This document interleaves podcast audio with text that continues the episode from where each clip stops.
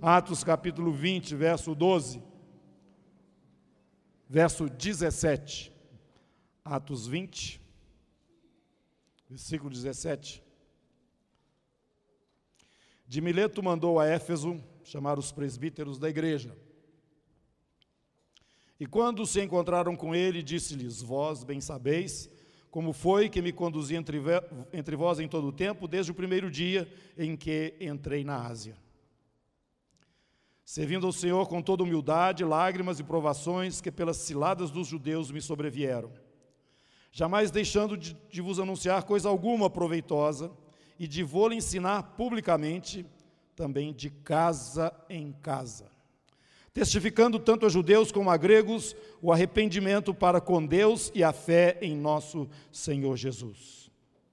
E agora, constrangido em meu espírito, vou para Jerusalém, não sabendo o que ali me acontecerá, senão que o Espírito Santo, de cidade em cidade, me assegura que me esperam cadeias e tribulações, porém nada considero a vida preciosa para mim mesmo, contanto que complete a minha carreira e o ministério que recebi do Senhor Jesus para testemunhar o Evangelho da graça de Deus. Agora eu sei que todos vós, em cujo meio passei, pregando o reino, não vereis mais o meu rosto. Portanto, eu vos protesto no dia de hoje que estou limpo do sangue de todos. Porque jamais deixei de vos anunciar todo o desígnio de Deus. Atendei por vocês mesmos, por vós e por todo o rebanho, sobre o qual o Espírito Santo vos constituiu bispos presbíteros, para pastoreardes a igreja de Deus, a qual ele comprou com o seu próprio sangue. Eu sei que depois da minha partida entre vós penetrarão lobos vorazes que não pouparão o rebanho, e que dentre vós mesmos se levantarão homens falando coisas pervertidas para arrastar os discípulos atrás deles. Portanto, vigiai, lembrando-vos de que por três anos, noite e dia, não cessei de admoestar com lágrimas a cada um. Agora, pois, encomendo-vos ao Senhor e à palavra da sua graça, que tem poder para vos edificar e dar herança entre todos os que são santificados. De ninguém cobicei prata nem ouro, nem vestes. Vós mesmos sabeis que estas mãos serviram para o que me era necessário a mim e aos que estavam comigo. Tenho-vos mostrado em tudo que, trabalhando assim, é mister socorrer os necessitados e recordar as palavras do próprio Senhor Jesus, mais a bem-aventurada coisa é dar do que receber. Capítulo 2 do livro do Apocalipse.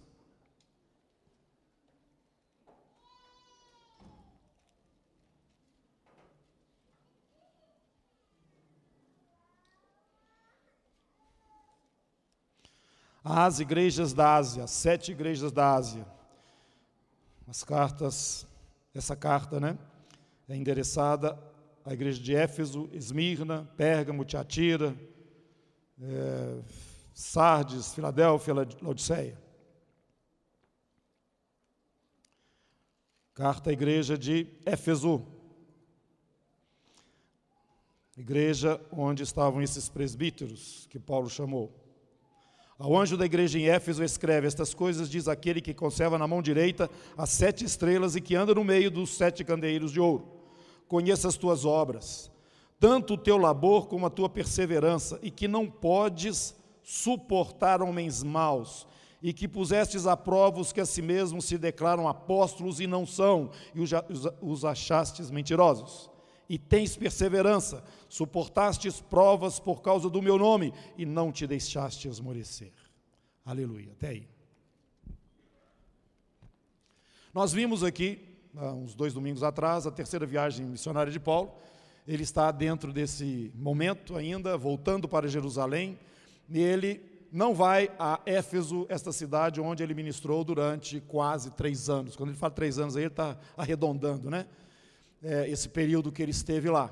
E a ideia dele era ir, de, ir para Jerusalém mesmo e chegar a tempo ainda da festa e também ali entregar as ofertas que ele recolheu nas igrejas da Macedônia e por onde ele tinha passado anunciando as dificuldades dos cristãos judeus lá em Jerusalém e na Judéia. Então, não, não passando por Éfeso, ele pediu que os presbíteros viessem até onde ele estaria passando, em Mileto, e ali eles se encontraram e ele deu essas recomendações para estes presbíteros. Recomendações estas que foram levadas a sério, porque nós vemos quando João, já lá na frente, falando, sendo usado por Deus para trazer essa revelação do Apocalipse, Jesus está falando a respeito dessa igreja em Éfeso. Uma igreja que era uma, realmente uma igreja madura e que soube realmente ver que, o que era e o que não era verdadeiro, o que era falso. E as pessoas que se aproximavam dizendo ser apóstolos, na verdade não eram, eram conhecidos por eles. Então aqueles presbíteros levaram a sério o que Paulo falou, instruíram, ensinaram, acompanharam os irmãos ali. Assim como Paulo falou, de casa em casa, eu passei esse tempo todo aí ensinando vocês, de tal forma que vocês agora possam estar fortes no Senhor. Mas tenham cuidado, vai vir lobos mesmo. E vieram. Mas não conseguiram vantagem nenhuma na igreja, porque aquela igreja estava preparada. E eles não receberam esta. É, esse, esse desvio né, que estava já anunciado que aconteceria no meio deles. Pois bem, irmãos, esse apóstolo que nós estamos vendo, que ele próprio é um reflexo da, da graça e da obra de Deus, não somente os escritos que ele traz de revelação dessa doutrina da igreja, ele mesmo é um, um, uma referência para nós. E ele diz o seguinte: gente, me, me imita, da mesma forma que eu estou imitando a Jesus, imitem a mim também. Quando eu estive aí no meio de vocês, eu dei a minha, o meu testemunho de vida e não somente de palavras. Ele vivenciou, viveu no meio dos irmãos como os apóstolos faziam. Eles não eram homens de púlpito que ficavam só lá falando lá de cima. Aliás, nem tinha isso naquele tempo. Raramente acontecia um, um, um momento assim, como esse que nós estamos tendo aqui agora, na igreja naquela época. Esse irmão, ele era uma referência, ele trouxe instruções sérias para aquela igreja e ele tinha cuidados com a igreja do Senhor, sempre ele teve. Ele falou também à igreja de Corinto, depois, admoestando, escrevendo aquela carta, uma carta lá para Corinto, ele ainda estava no seu ministério lá em Éfeso. Ele falava o seguinte a respeito das pessoas que chegavam tentando é, subverter a fé dos irmãos. Olha aqui, gente, eu estou temeroso de que vocês estejam se apartando da simplicidade da fé em Cristo e estejam caminhando, assim como Eva fez, para um lugar diferente daquele que foi o Senhor, que o Senhor tinha dito para ela, para Adão e para ela. A simplicidade, assim como a serpente enganou Eva, vocês também estão é, próximos de serem enganados por esses que se dizem apóstolos, por esses que estão trazendo estas coisas diferentes dessa simplicidade, desse evangelho. Vocês vão ler aí no boletim que aparece só no virtual agora, né? A gente falando lá da necessidade da crença verdadeira e profunda na ressurreição. Era isso que abalava as pessoas, não só os judeus, mas também os gentios. Quando Paulo estava e os apóstolos diante dos judeus, eles focavam claramente aquele que foi morto e ressuscitou. Essa era uma prova cabal da divindade de Jesus, de Deus manifestado em carne e osso no meio dos homens, pagando os nossos pecados na cruz, mas a morte não pôde retê-lo, ele ressuscitou o terceiro dia, como eles diziam, nós somos testemunhas destas coisas e não podemos nos calar. Esse evangelho é simples, Jesus morreu pelos nossos pecados, e ao terceiro dia ressuscitou dentre os mortos. Não vá para cima nem para baixo. Tomem cuidado, fiquem nisso, porque nisso é garantia de vocês. Não fiquem tentando ser muito sábios como os gregos querem, e nem muito cheios de sinais como os judeus querem. Apeguem-se à palavra que foi dada a vocês. Era a preocupação do irmão. Quando ele escreve aos Gálatas também, ele fala de novo: Eu estou sentindo dores de parto por vocês. Meus irmãos, a gente que está no presbitério e que está ministrando assim, de uma posição é, em que a gente consegue perceber melhor o que está acontecendo entre o rebanho, eu sei o que, que é isso, esses negócios aí, esses, esses dor de parto. Você fica olhando uma situação, às vezes está além de você, você tem que depender do Senhor, só o Senhor. Aí você intercede, você pede, igual Paulo fala, Deus tem misericórdia, interfere ali. Meus irmãos, como as ovelhas são facilmente levadas. Por isso é necessário o apóstolo, o profeta, o evangelista e o mestre na igreja, para que nós não sejamos levados de um lado para outro por qualquer vento de doutrina. Isso não é coisa da agora, isso é coisa que está acontecendo desde o princípio do evangelho. Por isso nós precisamos voltar a nossa atenção para a essência do que seja o Evangelho, porque existem muitas formas, entre aspas, de Evangelho que não é o Evangelho de Cristo. Tem muitas coisas parecidas, tem muitas coisas bonitas, tem todo tipo de chamarisco, mas não saia da sua fé simples. Jesus, o Filho de Deus, nascido da Virgem Maria, ali em Belém da Judéia, Deus encarnado no meio dos homens, viveu entre nós, morreu ali na cruz por nós e ressuscitou dentre os mortos. É através desta mensagem que o Espírito de Deus vem habitar na sua vida. E as falsas doutrinas não te dão o Espírito. Aquilo que já ficou para trás e que era um peso que nem os nossos pais, Paulo fala, conseguiram suportar também, não traz o Espírito. O que traz o Espírito é a fé viva neste Jesus, o Senhor dos Senhores, que está hoje assentado à direita do Pai e que possui um corpo glorificado e que vai nos dar um também no dia que ele voltar gloriosamente para encontrar conosco nos ares. Essa é a nossa esperança, irmãos. Por que eu estou dizendo isso? Porque nós estamos vivendo este momento. Nós estamos chegando aqui no final do ano, esse ano tem muita coisa maravilhosa de Deus, mas muita coisa fora do nosso, é, da, do nosso, da nossa expectativa, coisas que surgiram assim, de uma hora para outra e que nos assustaram. Realmente estamos vivendo os últimos dias, cada momento que passa. E o meu cuidado é este, irmãos, é este com esse rebanho que Deus nos confiou. Simplicidade devidas a Cristo. Hoje nós temos falsos evangelhos. Eu vou citar, tá? Nós temos aqui entre nós já o falso evangelho de que você precisa adquirir os hábitos, os costumes do povo de Israel para que você então possa ser um cristão total. Para com isso. Não é isso que está escrito na Bíblia, não. Outra doutrina falsa que está chegando aqui no nosso meio é que você agora é salvo e já é mais do que vencedor de todas as formas. Chamada hipergraça. Já está tudo resolvido. Você não tem que fazer mais nada. É só descansar. Meia verdade. O Evangelho não para assim, não que tenta desconsiderar o aspecto de que você realmente é uma testemunha responsável diante de Deus e que precisa realmente atender à mensagem do Senhor falando aos vencedores. Assim como eu venci, foi o que Jesus fala. Nós temos, irmãos, a nossa salvação é pela fé, mas se você quiser reinar com Jesus, você tem que perseverar. São coisas que nos levam para um lado religioso e outras que nos levam do lado, até certo ponto, de um certo relaxamento como cristãos nesse mundo. Tem outra doutrina rodando por aí que no final todo mundo vai ser salvo. No final, Deus é bom. Vocês imaginam uma coisa dessa que vai alguém para o inferno, que vai ficar lá no inferno? Não, no final vai dar tudo certo.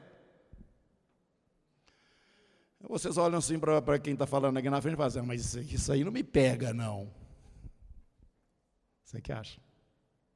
Eu dei só três tendências aqui, que estão surgindo fortes hoje no meio da igreja. Tem mais, gente, tem outras.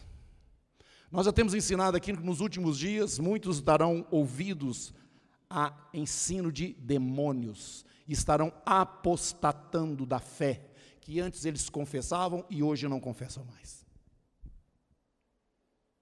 Então, comunidade cristã da Zona Sul, parte da Igreja de Jesus nessa cidade, presidida por, pelo presbitério aqui, pelos irmãos que vocês conhecem, no, do qual eu participo, estão sendo admoestados dentro dessa mesma tonalidade que Paulo teve quando chamou os presbíteros ali de Éfeso e falou: oh, toma cuidado com isso, toma cuidado com isso, toma cuidado com isso, olhem para aquilo que vocês viram em nós. Vocês têm uma referência. E aí caminho não deixe que entre falsas doutrinas no meio de vocês. A igreja respondeu. Eles sabiam experimentar aqueles falsos que estavam chegando. Meus irmãos, uma coisa que o Senhor deixou clara, e na carta à igreja de Éfeso nós vamos ver isso também. Eu não li essa parte porque eu queria realçar primeiro esse momento que nós estamos vivendo. Nós vamos entrar agora num período do ano, que é um período onde a gente vai reunir mais as nossas famílias, né, de, carnal mesmo do que a família espiritual. Nós, as igrejas casas, não estão todas funcionando da forma como normalmente funcionavam, mas eu quero admoestar vocês, irmãos. Não percam os vínculos. Busquem estar conectados uns com os outros. Liga para o irmão durante a semana, encontra com ele em algum lugar. Não desconecte, não sai de férias da vida cristã. Isso esfria. Isso traz para a gente uma dormência, onde o mundo chega e te engole, porque ele vai estar tá bombando no final do ano. Na praia, tá? na fazenda, no meio da turma, vai estar tá bombando. Nós temos que estar sempre vigilantes, para não nos deixar envolver com aquilo que nós sabemos que não tem o padrão de Deus. Nós somos luz neste mundo. E a luz que não, não brilha, que, que fica debaixo do, do, da mesa lá, não funciona, irmãos. O sal que não salga não funciona. E nós temos aprendido por direção do Senhor, aqui nesse lugar, que cada um de nós tem o seu campo, onde você é responsável para trazer o testemunho de Jesus. Todos nós temos. Tem pessoas olhando para você, esse é o seu campo. Você está brilhando ali? As pessoas estão vendo Jesus na sua vida? Ou você tem a mesma coloração do mundo? Ou você está susceptível às coisas que estão ao redor da sua fé? Irmãos, nós temos que nos aproximar uns dos outros nesses últimos dias. Hebreus, mais ainda, né? Hebreus, capítulo 10,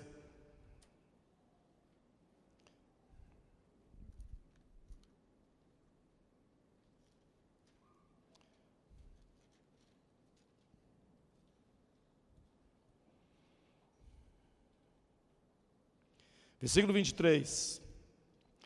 Guardemos firme a confissão da esperança sem vacilar, pois quem fez a promessa é fiel. Consideremos-nos também, consideremos-nos também uns aos outros para nos estimularmos ao amor e às boas obras. Onde que isso acontece, irmãos? Não deixemos de congregarmos como é costume de alguns. Antes, façam isso, estimulando, demonstrando. Tanto ou mais quanto vedes que o dia se aproxima. Se estava perto naquela época, faça ideia agora. Nós precisamos do calor da presença dos outros. Nós precisamos de adorar o Senhor juntos, nós precisamos tornar claro o nosso espaço sobre a terra. Nós somos o reino de Deus sobre a terra. E esse reino precisa ter consciência dele próprio, que é um corpo, o corpo de Cristo. Não podemos viver isoladamente, não podemos viver independentemente uns dos outros nós precisamos estar unidos uns aos outros, levando em consideração as admoestações que os apóstolos nos deixaram e que hoje estão fazendo um sentido ainda maior do que naquele tempo quando eles viveram e estiveram por aqui. Eu quero agora que vocês passem a página de Hebreus aí, um pouquinho mais na frente. No capítulo 13,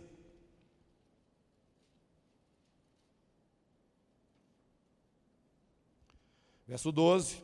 Por isso, foi que também Jesus, para santificar o povo pelo seu próprio sangue, sofreu fora da porta. Saiamos, pois, a ele fora da arraial, levando o seu vitupério, quer dizer, vamos nos identificar com ele, com a sua obra, porque aquele que se vergonhar de mim diante dos homens, eu também me envergonharei dele diante dos anjos do meu Pai. Foi o que Jesus disse, verso 14. Na verdade, não temos aqui cidade permanente, mas buscamos aquela que há de vir.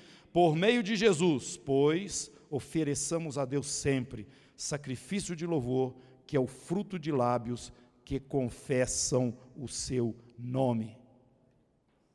Não negligencieis igualmente a prática do bem, a mútua cooperação, pois com tais sacrifícios Deus se agrada.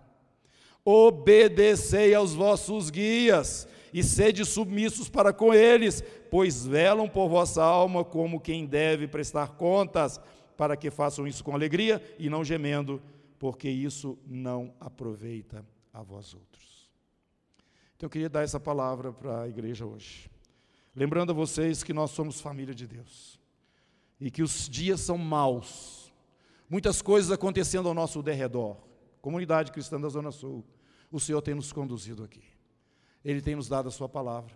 Ele tem nos mostrado realmente aquilo que é a ênfase dele nesse momento para a igreja. E como eu disse, eu li só a primeira parte da carta a Éfeso, e ela continua dizendo, verso 4 do capítulo 2 do Apocalipse: Tenho, porém, contra ti, Éfeso, que abandonaste o teu primeiro amor. E é isso que o Senhor está nos falando.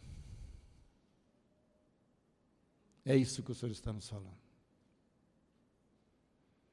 É isso que o Senhor está nos falando. Essa semana eu tive a oportunidade de definir isso claramente, cada vez mais, né, nas, nos encontros que temos, nas falas que temos aí no, no meio da congregação. Irmãos, o povo de Israel recebeu 613 mandamentos. E nós queremos viver dentro deles. Quando na verdade nós só recebemos dois.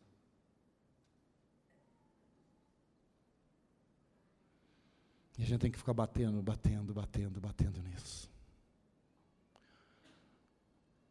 A ideia da justificação por obras está arraigada dentro de nós, de uma forma que nós não entendemos isso. Você pode até não acreditar nisso, mas repete o que eu vou falar, depois você pensa. A lei acabou.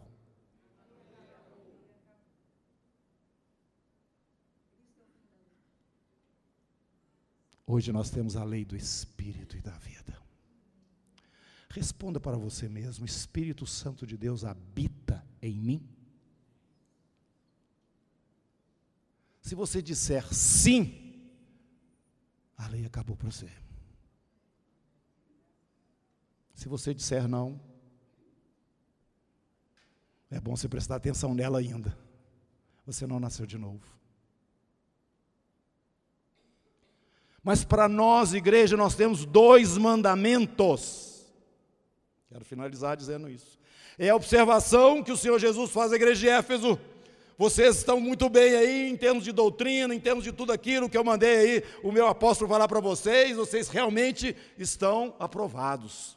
Mas, tem um detalhe fundamental. E o meu mandamento? Qual que é o meu mandamento? Vocês não estão guardando o meu mandamento. Alguém sabe qual é o mandamento?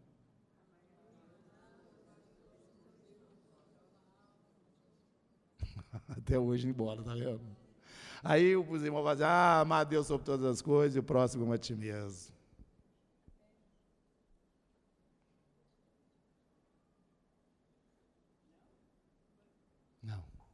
Vamos começar no ano de janeiro, outra vez pregando, outra vez, João, capítulo, primeira carta de João. Vamos voltar com o primeiro, com o Evangelho de João.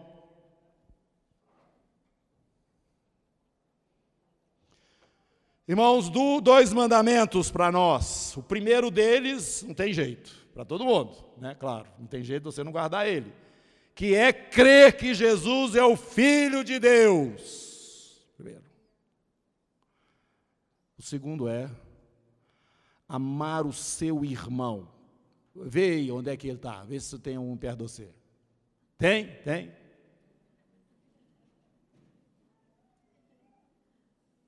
Amar o seu irmão como Jesus te ama. Ah, não tem jeito, ai, como não tem jeito? O Espírito Santo está morando você não? Tem jeito sim. E é uma questão só de obedecer. Você não tem que fazer força, não, só obedecer. Porque o amor nós aprendemos que ele é uma atitude que você toma em relação, não é um sentimento que você espera chegar no seu coração para fazer. Não, não. Jesus falou a certa hora: Até quando vos sofrerei? Homens de pequena fé. Qual era o sentimento dele? Desculpa, era dar um tapa na orelha do Pedro. Desculpa, estou exagerando um pouco, mas é isso mesmo. Ele não saiu virando as mesas lá no, no do templo, ele sentia as coisas que nós sentíamos, irmãos. Mas ele agia. Pedro, Pedro, presta atenção aqui, Pedro. Toma conta das minhas ovelhas. Tu me amas. Irmãos, nós só temos dois mandamentos, vamos praticar eles. Primeiro, crer em Jesus e amar o irmão. E fique em paz no meio da confusão deste mundo, porque o amor está se esfriando, porque Deus não está lá no mundo. Mas no meio da igreja, não, ele vai ter uma consistência cada vez maior. Temos que congregar e nos aproximar, nos suportar uns aos outros e entender que eu dependo do meu irmão, porque nós somos juntas e ligamentos dentro de um corpo onde todos precisamos crescer no conhecimento da pessoa do Senhor Jesus. E essa graça que nos foi liberada, ela dá o ambiente necessário para que esse crescimento aconteça. Amém? Glória a Jesus. O Senhor então chamou seus discípulos. Uns apareciam mais, outros apareciam menos. Todos ali juntos, quando nós lemos o livro de Atos, só aparece aqui praticamente o mistério de Pedro e do Paulo, que veio depois e nem andou com Jesus como os demais. Mas Jesus finalizou o seu momento aqui na terra em volta da mesa com eles. E nós temos que preservar isso. Somos família de Deus. Ele preside.